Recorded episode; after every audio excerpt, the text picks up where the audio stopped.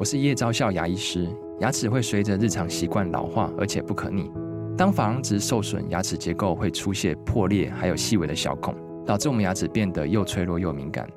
这边我真心推荐贝欧尼修复牙膏，内含 BioHAP 成分，搭配正确的刷牙习惯，经科学实证，可在两周有效让牙齿再矿化，修复受损珐琅质的细微小孔。相关资讯及购买通路，请参考资讯栏连结。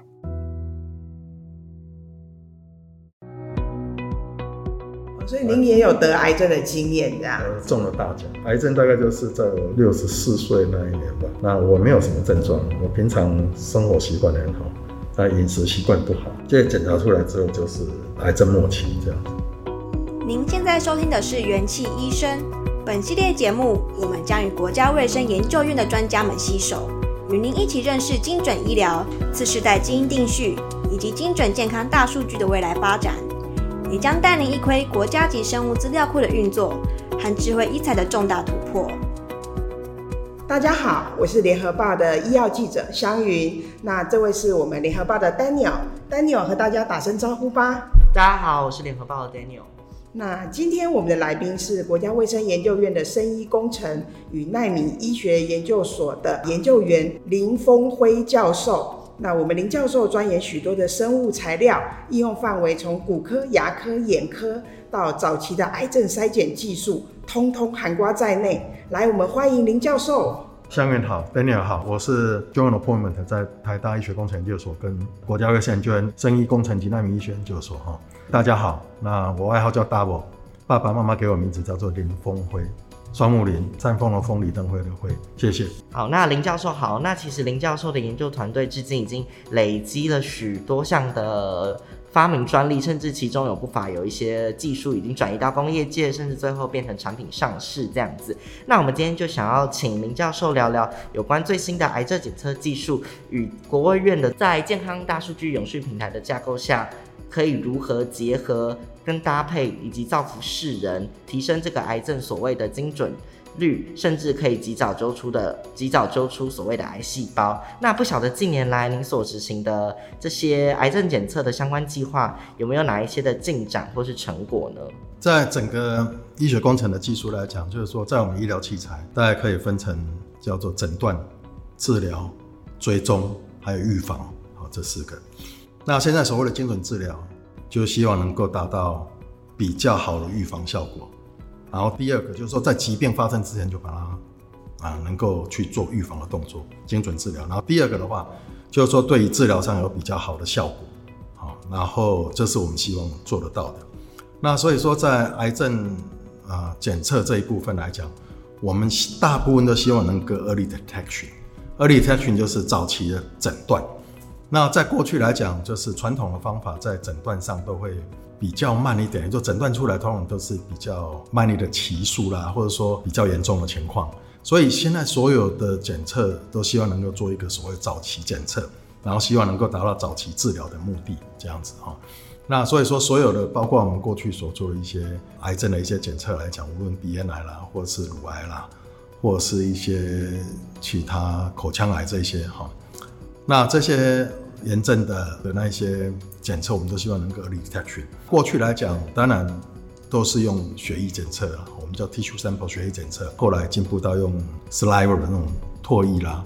或者是鼻腔的啦，哈。像你现在 COVID-19 很多是用鼻腔，也用唾液的，甚至用汗液来做一些检测。所以说不一定是癌症啊，就是说所有的疾病检测，大家都希望能够早期检测来的治治疗，然后尽量是非侵入性。或是半侵入性的，所谓非侵入性，现在来讲，都要比较是半侵入性。像说血糖的检测，就是用一滴血哈，然后你至少要去搓一个血，那这样说半侵入式也算是。那过去来讲，像我们抽血大概比较是，也算是比较新侵入式的哈。所以现在如果说能够进步到呃所谓的非侵入式的哈，也就是说用气体啊，你用呼气就能够检测你的疾病啊。这呼气检测疾病，我相信很多动物都有这种功能哈。有些人用狗来闻一闻你，看你有没有什么癌症啊或什么东西哈。所以有些狗很敏感，所以人类就是 follow 这一些，也就是说，在 bio 的 sensor，就是说我们人体的感官的感测，事实上可能都有含有这一种这一种 sensor。那只是我们人不会，狗会。那也许人早期会啊，但是渐渐的，因为科技越来越发达，你就忘记你有这个能力了哈。所以就希望说能够开发出来，就是人工鼻，类似这样子的哈。哦，所以我们就是以狗为师这样子，以动物为师这样子。对，就是说以生物为师啊。是。所以我说，刚刚回过头来，就是为什么？医学工程的人，或是人类会有这些想法，就看到就是说，有些动物身上或生物的身上，啊，然后学习他们，也许可以早期做早期诊断、早期治疗。那现在的科技也渐渐发达，从各个领域的科技 approach 过来，啊，渐渐可以做得到。目前还是检测方法还是以传统为主，但是新的方法渐渐开发出来。然后渐渐用在人体身上。那想问一下，就是我们林教授，您的研究的一些成果跟计划，有关癌症检测方面，可以稍微分享一下吗？癌症检测，事实上做过去有跟台大的耳鼻喉科的教授罗佩恩教授，然后有做一些用 carbon nanotube，那是就是纳米碳管，然后来当做一个，然后再接上一些 antigen，就是抗原。然后去抓血液中的 antibody，类似这种东西，然后希望说能够早期检测出来所谓的鼻咽癌这样子。啊，过去鼻咽癌在检测当然是用血液了哈，那我们现在还是用血液，只是现在方法取代过过过去的所谓 ELISA reader，哦，就是所谓的一种常用的哈免疫酵素免疫酵素分析仪那一种的分析的方法哈。那我们现在就是用叫做 immunoPCR 的东西了哈。啊，也蛮早的以色列研究了哈。那 immunoPCR 就是能够放大它的讯号。过去讯号没办法放大，因为你你你接上多少 antibody，你发多少光。那现在来讲，就是你可以把讯号放大。那讯号放大的方式有很多了哦，像 immunoPCR 就弄一个 DNA 来把它放大。那只是纳米相关的科技吗？您刚刚讲的那个英文？对对，就纳米的检测法。嗯，它叫做免疫 PCR 的。用纳米科技 approach 过来，这是很多了，这样子。那因为啊，就是我们根据一百一十年的研究数据跟啊卫福部发布的数据啊，就是我们的癌症时钟啊，事实上是现在已经调过来到每十分十秒这样子，代表每十分十秒就有一个人。他因为癌症而去世，失去生命这样子，所以我认为，就是说林教授所研发的这些科技，早期检测科技，事实上真的是还蛮造福许多的，不管是民众或者是病患这样子，可以及早的，就是揪出我们的这个癌细胞这样。那想请问一下林教授，就是在您刚啊研发这些，不管是奈米科技应用于癌症检测方面，曾经遇到什么样的挑战或困难，那您是如何来克服呢？就是在包含您刚刚讲的讯号放大的部分啦，或者是说啊，就是医材的的选用啊，跟落地的使用方面这样。事实上没有真正的克服，如果真正的克服的话，大概就是产品就可以上市。在癌症的早期检测这一部分，事实上我们没有一样有上市的。也就是说，在比较起来，我们我们要上市一定是呃 sensitivity、accuracy 跟 efficiency。啊，user friendly 这几样要做比较，也就跟你现在的产品做比较。你第一个就是敏感度要够，第二个你的 detection limitation，你你侦测的极限你要比现在的更低嘛。所以现在如果说每毫升可以侦测到十个 nanogram，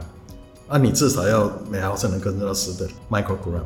所以这些讯号放大，同样的你的 noise 也放大，你的讯，你的所谓的杂讯也放大，那你怎么把杂讯压低？那个又是另外一个学问，所以事实上，讯号放大，整个有效的讯号放大，无效的讯号也放大。那这些讯号，那我们现在讯号放大的方式，除了刚刚讲用 immunoPCR，还有用 microbalance，就是我们叫做 quartz microbalance 实验的微天平啊，那就是用它的振荡频率接上去之后，振荡频率变小，就看它振荡频率有多少。然后再来就是用 SPR，就是 Surface Plasmon Resonance 表面电浆电子的一个共振的技术。那这些东西来讲，事实上啊，noise 会放大了哈。那所以说，呃，在我 lab 里面，在真正在开发癌症早期检测这一部分，并没有非常的成功。这样，但是我们常常讲发表 paper 没问题，发表 paper 反正天马行空嘛，你有一点点 improvement 就就就可以做了。但是如果是真的要取代现有的产品，就我刚讲要比较，一些所谓的呃精准度啦、敏感度啦，还有使用的好不好啦，还有它的 efficiency 效率怎么样这样子，所以要跟现有产品来做各方面的比较，还有成本，当然是很大的一个考量这样子。林教授，您刚刚讲说震荡的是指的是什么？可以再好，我想简单的讲，就是说我们石英是一个单晶。啊，石英沿着西轴结晶轴的西轴去切一个片，我给它一个电的时候，它会有个震荡的频率。哦，你用电打它，它就开始震，对，它接唱在那震荡频率。我表面去接一些东西，如果说我抓到我要的东西的时候，它会变重，所以你震荡频率就变慢。那如果说比较轻的话，震荡频率会比较快；那比较重，震荡频率比较小。啊，利用这种震荡频率的改变，去看它。接了多少的量，接到就就抓到多少的我们要的分子，哦像说我们叫抗原好了，或是抗体这样子。哦、那那如果抓到的时候，那就是说我代表多少值以上，就是有这个疾病这样子。哦、对，所以我们透过它震荡的频率去辨识说啊，就是你这样子。对对，就是就就是我们要的那个癌症抗原这样子哦，是这样子。那其实刚刚林教授讲了非常多的就是很新颖的这些检测科技啊。那想要知道说，其实刚刚林教授说，我们也需要投入非常多的资源，不管是人力成本等等，然后甚至到这个检测科技可能真正上市应用到人体身上，需要经过非常多时间，所以到现在都还没有一个正式的上市。那想问一下，说林教授用心的钻研这些检测科技，那跟传统方式的差别又是在哪里呢？可以跟我们分享一下吗？就是刚讲的，在奈米科技 approach 过来的也有。我刚有讲三个，一个叫 immunoPCR 的，过去来讲是接一个接一道光嘛，那你接到了看到多少的光线，你就知道它有多少的浓度，就体内的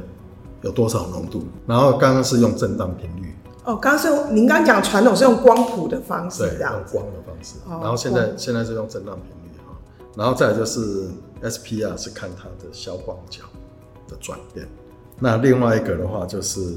Microblenks，然后还有一个 Immuno-PCR，我上面接这一段我不是要接光，我接一个 DNA，然后我把它切下来，再去把 DNA 放大，那我就知道说那讯号有多大这样子，哦、哎，所以我利用这样子的方式去放大它。是，那当然有很多人用其他的方法，像有些人是用磁性颗粒。那磁性颗粒也是接 antigen，然后去跟我们的就磁珠了。啊，厨汁厨汁的表面接一些生物分子，然后去抓他们认为说有病原的生物分子，然后抓到之后，我给它一个磁场，它会这样震荡。那如果说抓到它变重了，那震荡频率也就是下降，类似这种磁磁珠的。效应也是一样，是，所以我们有各种不可能不同的可能性，太多了，太多了。有用磁力去测，对对，然后有的是用光，有的是用拿它的 DNA 去放大，光电池都来了，都有。对是，所以它各有不同的特色，这样子。那请教一下，就是说，您刚刚讲的，就是不同的检测科技，那它的推陈出新，不晓得说对于不管是我们的民众啦，或者是病患啦，或者是医生来讲，这样的科技的演进，它是可以带来哪些的好处呢？就就刚讲了，我们希望它能够早期检测出来疾病，然后做早期的治疗。啊，那现在的癌症治疗通常像过去来讲，发现癌症都是比较偏晚期的。那晚期要治疗，都治愈率就比较低嘛。那现在如果说在第一期、第二期就发现，那这样治愈率就比较高。所以这些早期诊断、早期治疗，事实上对于治愈就比较好。所以现在来讲，刚刚我们讲说，因为癌症死亡的这时间已经变快了哈，但是。治愈的人的比例也变高了，也就是说，过去来讲，发现癌症就哎，哎丢两件啊，那个存亏高额的拜拜啊，好，就大家准备吧，哈。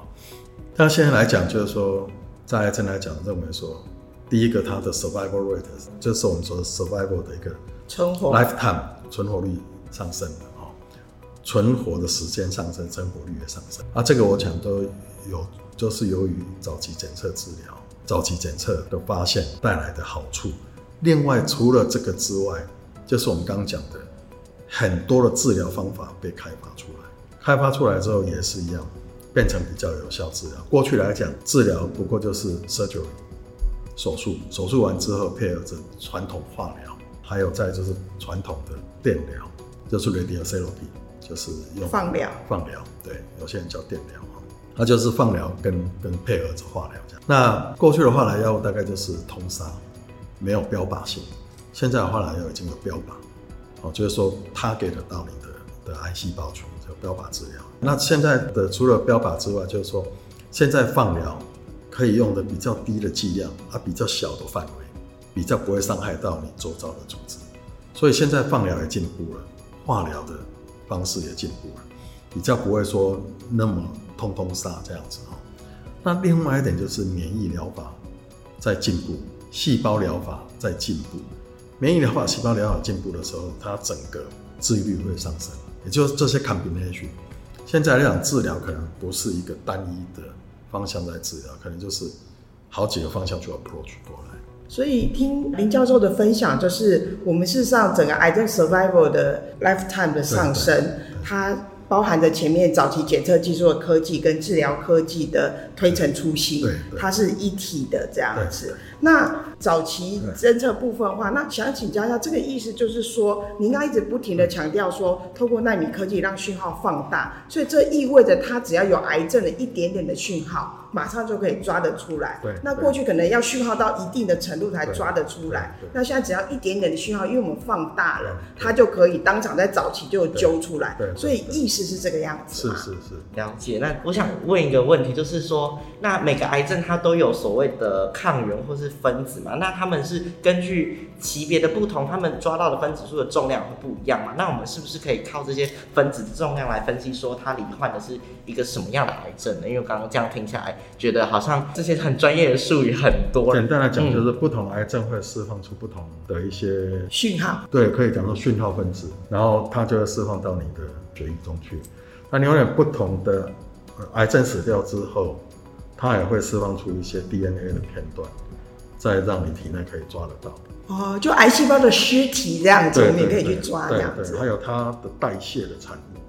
那些都可以去抓得到。所以从代谢产物，从它死亡的一些东西，那过去来讲，因为技术的问题，它必须要死亡到一个量，就你必须癌症细胞需要大的量，你释放出来代谢产物那个浓度你才抓得到。但它如果是只释放出一点点，你就抓不到。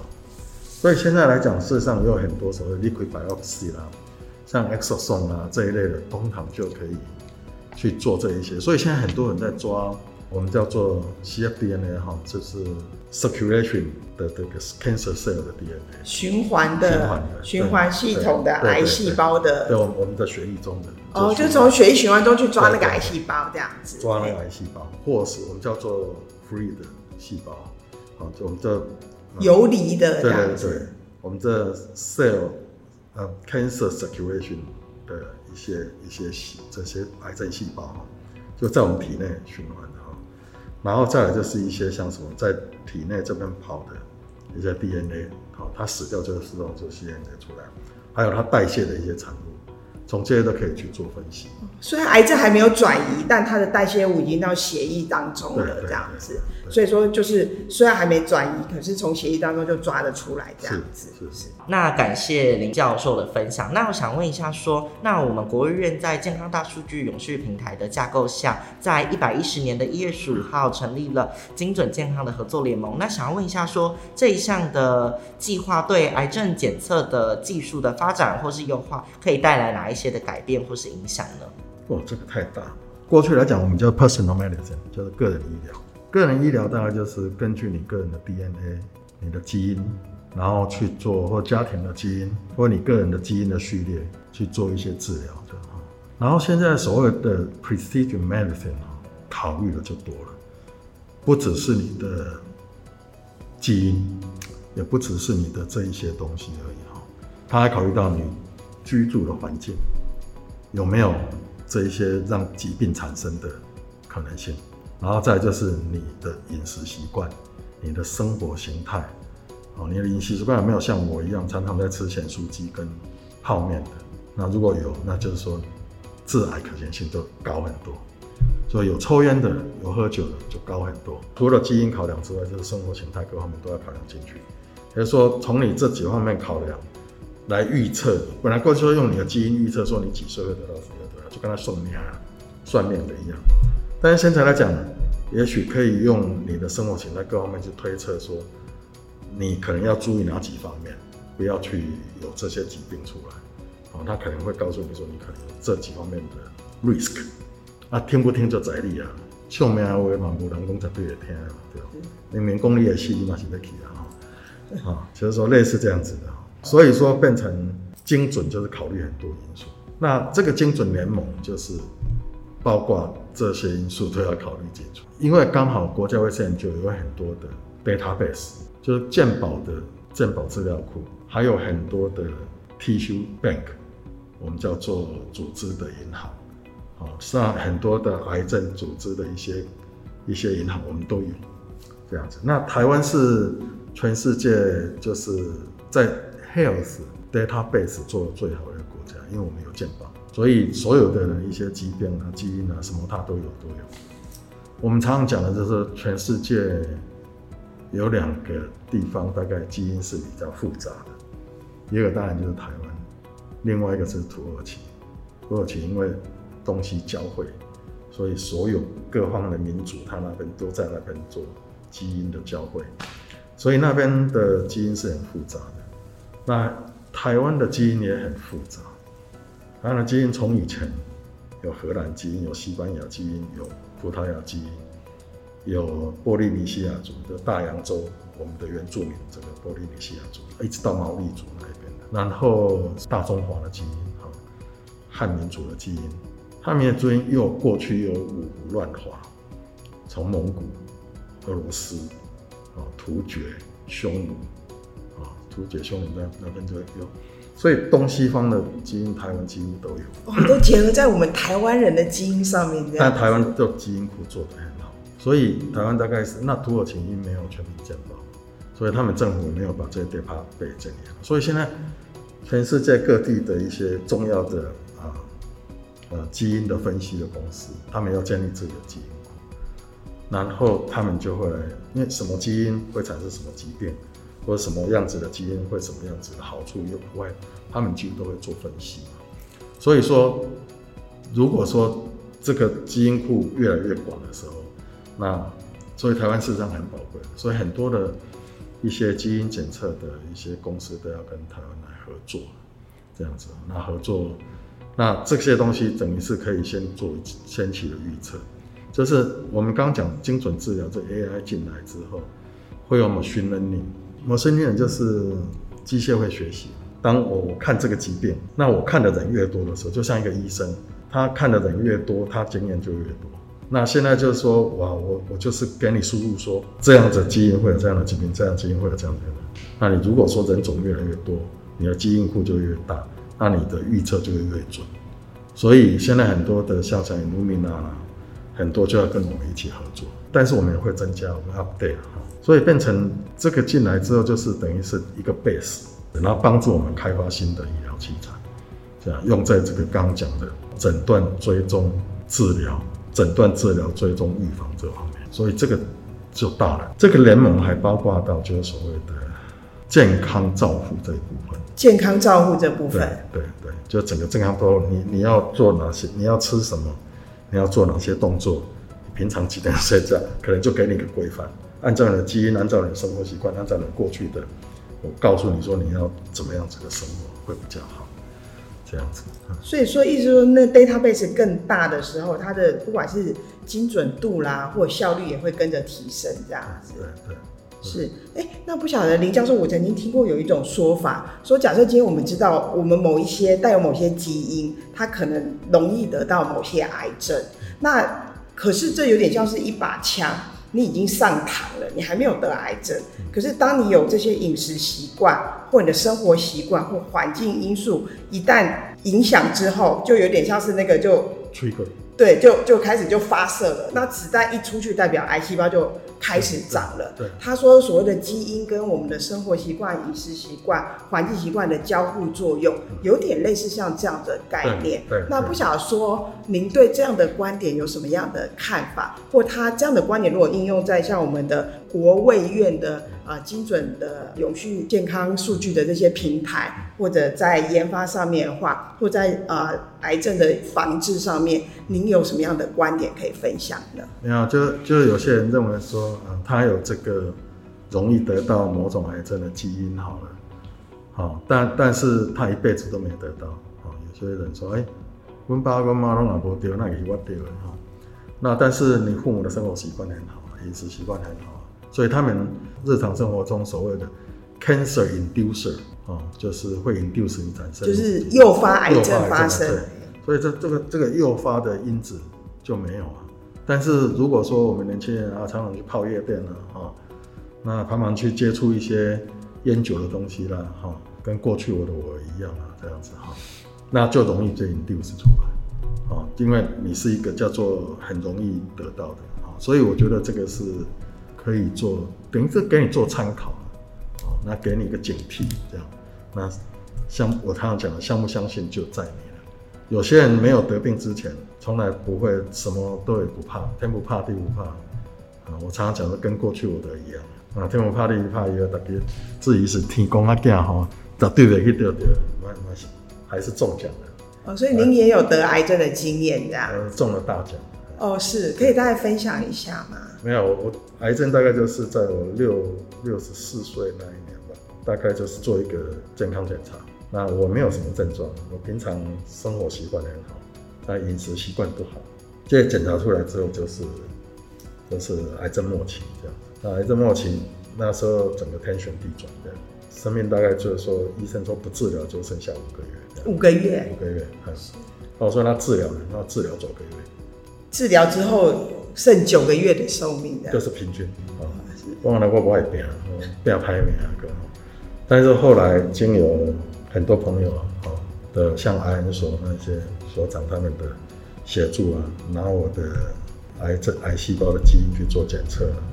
然后做一些建议，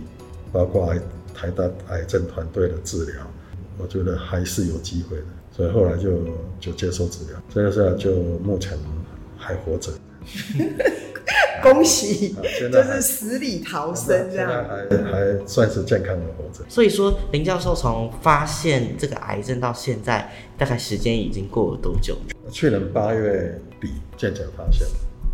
然后九月二十四号。手术治疗，手术治疗完之后一个月就开始化疗，嗯，所以到现在大概一年多一点。其实台湾现在的科技也不一定说医生说你剩多久你就剩多久，其实还是有很多新的治疗技术嘛。对啊，但有教授这边自身的努力跟坚强的求生意志这样子。是是，是。好，对，那我想再问一下说，那刚刚讲了很多关于这个精准医疗的好处，那想要再问一下说，那这个精准医疗的合作联盟啊，在未来还有哪一些可以怎么样运用的方面，或是有更大的合作的方式，或是有什么愿景想要达到呢？我大概只是这个联盟的一小分子而已。那 overall 的一个 picture 应该还是由他们来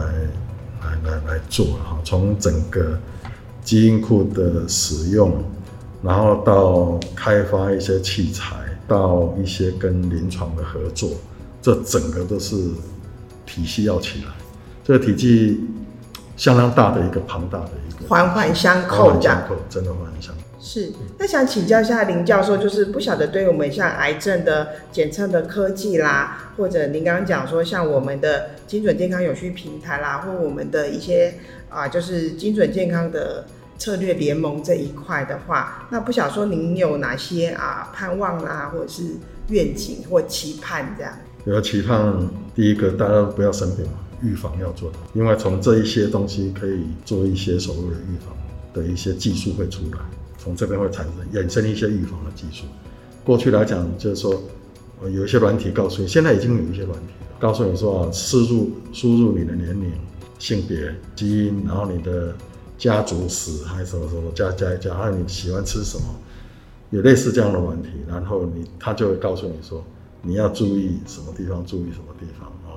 那你可能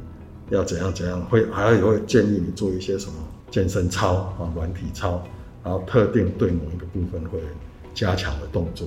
所以这个是预防部分啊。然后再来就是呃所谓的治疗啊，那治疗就是根据这些联盟所开设出来的一些 requirement、一些需求，还有结合临床一些需求，开始开发一些比较有效率的治疗方式，然后再来就追踪治疗，然后然后再就诊断，哦，诊断也跟跟治疗一样，就根据这些，然后再来就追踪，然后追踪也是一样，就是。利用这个平台所给我们的一些资讯讯息，让我们这些工程人员可以根据这些讯息去进一步开发更好的方法出来，所以它有点像是提供一个就是更全方位的一个资讯的 whole picture 这样子，所以有点像是武功秘籍这样子，里面有各种不同的资讯这样子，嗯、那我们去截取或去整合，是。或去分析，在某一些领域上面可以更。更 focus 的一些应用，这样是是是。想说，其实我们今天也问了林教授非常多的问题，那想要问一下，说林教授对于我们今天讲的议题，你有哪些想要再来补充，或是跟我们元气医生的听众朋友们说明的吗？那目前当然没有吧。那对于癌症防治有没有您想要强调的点呢？防治啊，对，就是就是对癌症的预防啦，或者是说有没有在民众这一端的话，您想要呼吁跟提醒的？Stay away cancer inducer。就是尽量远离你这些会诱发你产生癌症的，呃，这些这些因素因因子哈，像是，我像说我刚刚讲了酒烟啊，啊，然后啊就是有些人不做运动了，要 regular 的运动了哈，然后免疫力要照顾好啊哈，那免疫力提升免疫力，每一个人有每一个人的方法。有些人吃维他命 B、D、C，好，那有些人在就是说不吃这些东西，他就是从食物上来，啊，多吃一些抗氧化剂。有些人就会去打一些鲜果汁来喝，啊，所以每一个人都要提升自己的免疫力，有自己的方法了哈。那这里我没办法做什么建议，因为我不是医生，啊，那当然我自己有自己的方法，但是不能也不能在这边讲，那讲的话大家以为说这个就是。标准方法这样的不好，这样的好，所以每一个人有每一个人的方法。那有些人就是做气功，啊，有些人就做体操，有些人打八段锦，所以很多方法嘛，啊，就是总有总总之就是 stay away from the inducer，就是 cancer inducer，就尽量远离他们这样，然后生活习惯保持好。